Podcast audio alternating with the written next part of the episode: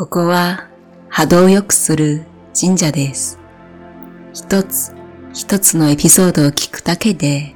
心身を整えてもらうよう平和の思いを入れて作っています。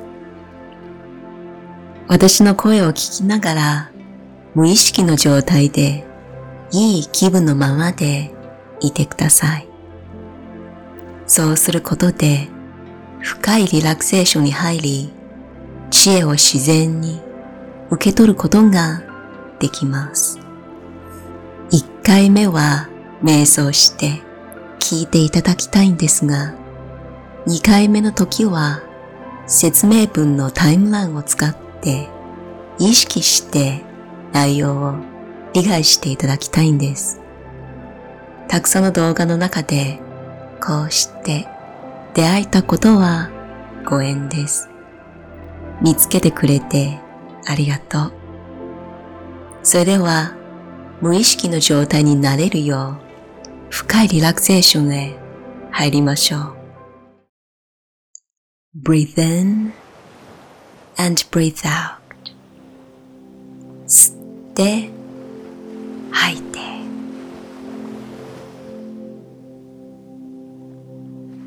今日は一日たくさんのことをこなしてきたと思います。少し疲れによって体が硬くなっていませんか？意識的に硬くなったところに手を当ててみてください。そう、ゆっくり軽く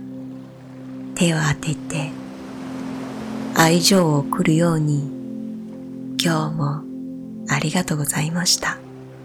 と伝えてあげてください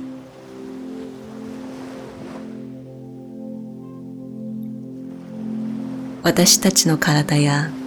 心は毎日行わなければいけないようなことと似ています。それは常にメンテナンスしてあげないと病気になったり悪くなるのです。リラックスすることや寝ることは自分の体と心に与える最高なご褒美です。ぜひ今夜の睡眠も粗末なものにしないで大切なことだと思い体と心を休ませてください。毎日のことこなしていく中で疲れが出てきます。それは体の一部が硬くなったり、また感情のレベルでも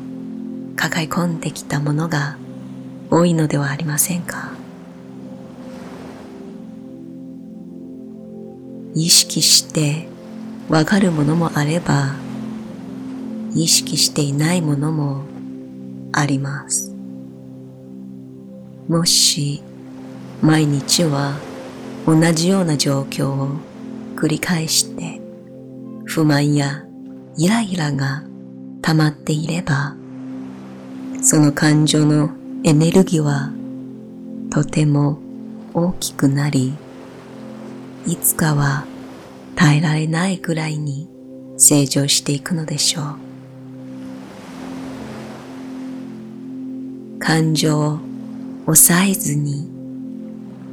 定期的に出していくことが大事です。強い感情は体を動かすことで出していけますが、繊細で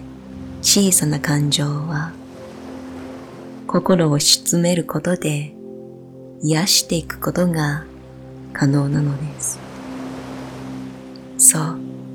寝るということは癒しのプロセスなのです。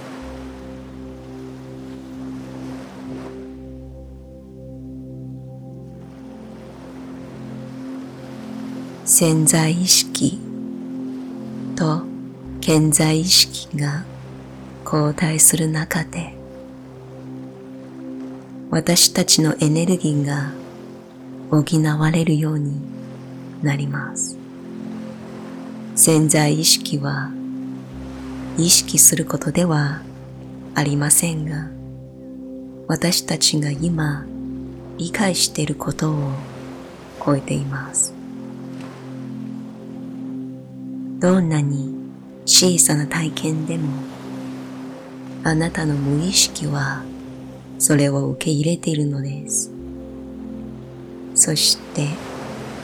無意識を通して、あなたの中にいる神様も、それをあなたと一緒に味わうことができるのです。ですから、安心して、ちゃんと聞かないといけない。努力しなければいけない。という部分の自分を手放して、私の言葉を音楽のように聞いて、知恵を受け取ってください。今日のマスターはエイブラハムです。あなたは多様性のある宇宙で大きな力と共同創造しています。イメージして考えることができるというのは、そのものはすでに存在し、物質化させる能力も宇宙があなたのために備えています。豊かさと欠乏の両方が揃った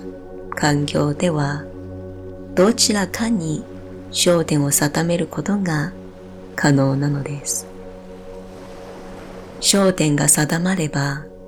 引き寄せの法則が動き出します。何が欲しいかわからなければ、何が欲しくないのかもわかりません。豊かさと欠乏は二つで一つなのです。望みは人生経験を通じて自然に生まれます。無意識の状態でも何かをふと思えば望みの波動を打ち上げているのです。そしてすべての望みは例外なくソースによって認識され直ちに答えられます。時間とともにあなたに関するあらゆることが少し変化し、新しいステージに上がり、満たされるのです。自然にそこで新しいことを望むようになるのでしょう。次の願望が生まれた時に、それもまた波動が一致するものを引き寄せ、成長し始めます。ですから、自分の感覚に関心を向け続け、常にいい気分の思考を選んでいけば、あなたの波動はそれと同調し続けます。同調した結果、経験の中に穏やかに姿を現れます。これを繰り返していく中で宇宙も成長し、あなたはその先端に行って共同創造していくのです。無条件に与えられることを信じるというのは純粋で前向きなエネルギーです。何かが生まれて形になっていく。そして新しい命が生まれて形になっていきます。これを理解したとき、この宇宙で自分の役割をやっ理解し始めるでしょう。望みの流れが止まることなく、思いの波動自体は成長して宇宙のものと融合していくのです。これを理解して安心していれば、この宇宙には限りのない幸福があることを思い出すかもしれません。人間は最終的にすべての願望を叶えることが目標だと考えますが、その目標を達成することはできないとあなたは気づきましたか？成長したい。また成長し続けるという宇宙の性質がそれを許さないからです。あなたは存在することを止められず、また意識を止めることもできないので、成長することに終わりはありません。引き寄せに基づくこの宇宙では望まないものに注目をすればするほどその人の波動は望まないものに近づきます。何かを見て気にするというのはそのものの波動と一体化し成長させていくことなのです。真実とは意図的に選択して想像できるものです。その対象にしっかり関心を向ければ、やがてあなたが考え続けてきたことの本質が現れます。それに加えて、その人もそこに関心を向けることで現実化がさらに進んでいきます。最終的に実現した結果は望んだものであろうとなかろうと真実と呼ばれます。あなたが想像する、イメージする事実は無条件に選択できると覚えていてください。あなたが自分の真実としていることには素晴らしいものもそうでないものもあります。意図的な想像とは自分の真実とする体験を意図的に選ぶ作業なのです。あなたの思考が漠然として焦点がしっかり定まっていなければ最初の波動はかなり小さく引き寄せる力はあんまり強くないでしょう。そのため、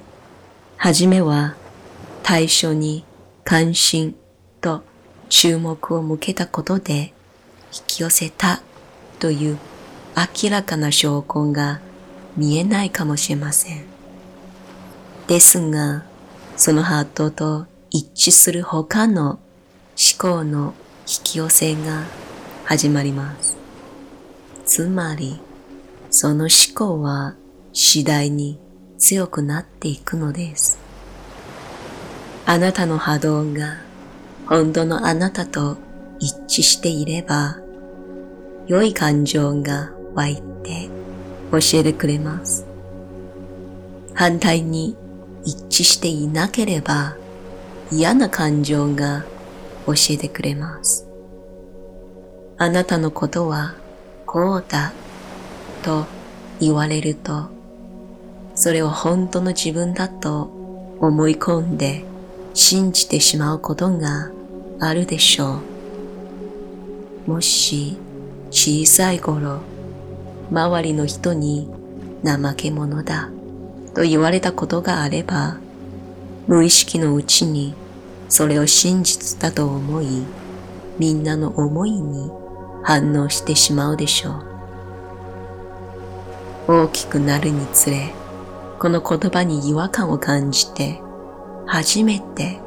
本当の自分に近づくことができるのです。ですから、常に感情に戻ってください。あなたは自分の感情をコントロールできます。一度でも体験すれば、自分の感情を意図的に変える必要性を理解してくれるでしょう。感情はあなたがこの瞬間に感じているエネルギーによって成長していって実現化していくのです。何かを本気で求め、それについて考えながら、喜びを感じているとき、波動は望みと一致しています。そして、ソースからの流れは、あなたの中を制限も抵抗もなく、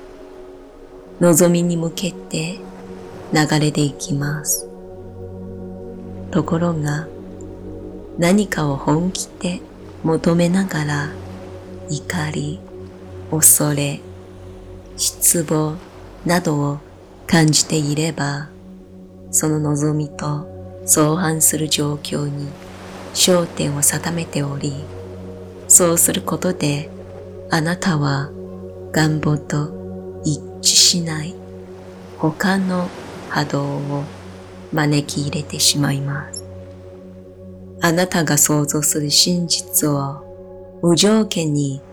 選択することができるのです。その対象にしっかり注目を向ければ、やがて考え続けてきたことの本質が現れます。そして、そこに関心を向けることで、現実感がさらに進みます。やがて実現した結果は望んだものであろうとなかろうとあなたが体験する真実になります。もし望む現実を想像したいと思うのであれば周囲の出来事に振り回されるままにせず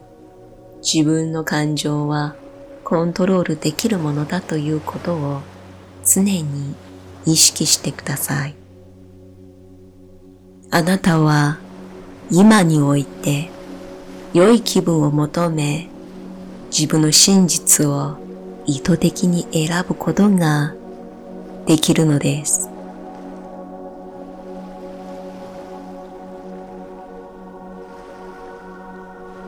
意識の世界には重さや軽さ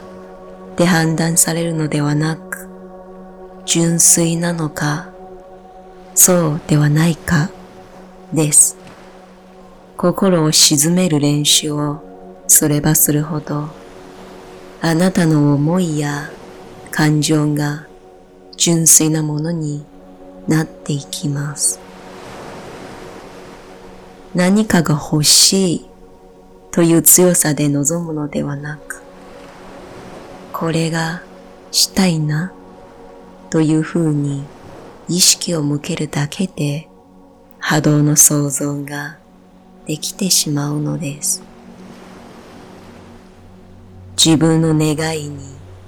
疑いはなく、無条件に信じ、自分の存在そのものを受け入れることができるから、コアにあるあなたの神様と出会うことが可能になります。外から何かを吸収しなければいけない。何かを学ばなければいけないことはありません。あなたの体験と一緒に想像している神様は全知全能なのです。あなたは自分でいることだけで自分の真実、自分の知恵を体験することができます。